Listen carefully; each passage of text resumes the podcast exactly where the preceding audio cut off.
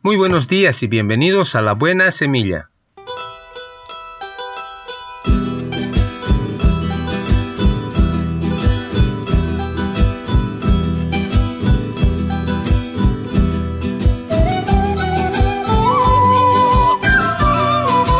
Hola, hola, ¿qué tal? ¿Cómo están? Les saludo con la paz de nuestro amado Señor Jesucristo. Un cordial saludo a toda mi amada iglesia, a todos mis hermanos en Cristo Jesús. Así también a mi amada familia y en sus casitas, mil bendiciones. Que el Señor me los cuide y les guarde siempre todos los días. Y también para mis colegas de trabajo, mil bendiciones. Que el Señor les guarde y les cuide en cada uno de sus hogares. Y no me olvido de mis amigos en general, para los que están acá en la ciudad, para los que están en el interior del país y también a los que están en el exterior. Mil bendiciones, que Dios les cuide y les guarde a cada uno de ustedes en sus hogares. Acuérdate de soltar el vaso. Un psicólogo en una sesión grupal levantó un vaso de agua. Todo el mundo esperaba la típica pregunta. ¿Está medio lleno o medio vacío? Sin embargo, preguntó, ¿cuánto pesa este vaso? Las respuestas variaron entre 200 y 250 gramos. El psicólogo respondió, el peso absoluto no es importante. Depende de cuánto tiempo lo sostengo. Si lo sostengo un minuto, no es problema. Si lo sostengo una hora, me dolerá el brazo. Si lo sostengo un día, mi brazo se entumecerá y paralizará. El peso del vaso no cambia, es siempre el mismo. Pero cuanto más tiempo lo sujeto, más pesado y más difícil de soportar se vuelve. Y continúo. Las preocupaciones, los pensamientos negativos, los rencores, el resentimiento son como el vaso de agua. Si piensas en ellos un rato, no pasa nada. Si piensas en ellos todo el día, empiezan a doler. Y si piensas en ellos toda la semana, acabarás sintiéndote paralizado e incapaz de hacer nada. Acuérdate siempre de soltar el vaso. Palabra de Dios. Amén. Muy bien, comenzamos nuestra buena semilla. Hoy es día jueves 22 de octubre del 2020.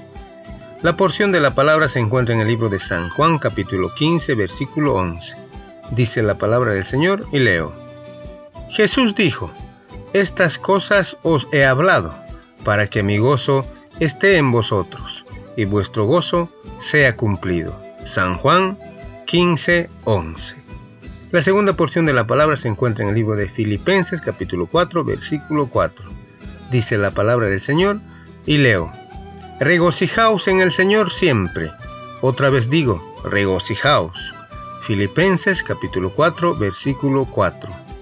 Título de nuestra reflexión, El gozo del cristiano. ¿Cómo podía Jesús regocijarse cuando estaba en la tierra? Más bien, ¿cuántos temas de tristeza para él que conocía perfectamente la maldad del corazón humano? Veía las desdichas de la gente con la que se encontraba, los comprendía y los aliviaba. También discernía el origen de ello, el pecado, y sufría al constatar que los hombres eran esclavos de sus codicias. Pocas personas estaban de acuerdo con sus pensamientos. Sin embargo, podemos citar, entre otros, dos casos. 1. Un oficial romano cuya fe el Señor elogió. Eso lo encontramos en Lucas capítulo 7, versículo 1 al 10. El segundo, María, cuyo afecto y agradecimiento lo reconfortaron eso lo encontramos en Juan capítulo 12 del versículo 1 al 3. Si Jesús siempre podía regocijarse, era porque encontraba su gozo en una comunión permanente y feliz con su Padre, una relación sin sombras ni eclipses, incluso en las situaciones más difíciles permanecía en comunión con Dios, en una total armonía con la voluntad de aquel que lo había enviado. Nada podía debilitar ni interrumpir esta relación. Como un discípulo fiel, el apóstol Pablo experimentaba el mismo gozo, incluso en las situaciones que le hacían llorar. Leamos la carta a los filipenses. En cada capítulo habla de su gozo e invita a los creyentes a regocijarse en el Señor, incluso si también evoca la tristeza y las lágrimas. En otra parte dice de sí mismo, como entristecidos, mas siempre gozosos. Eso lo encontramos en 2 Corintios capítulo 6, versículo 10. El gozo del cristiano tiene su fuente en el Señor. Esto es lo que experimentamos cuando vivimos momentos de comunión con Él, con nuestro Dios Padre. Palabra de Dios. Amén. Muy bien, así terminamos hoy nuestra buena semilla. Nos vemos el día de mañana si Dios así lo permite. Hasta pronto.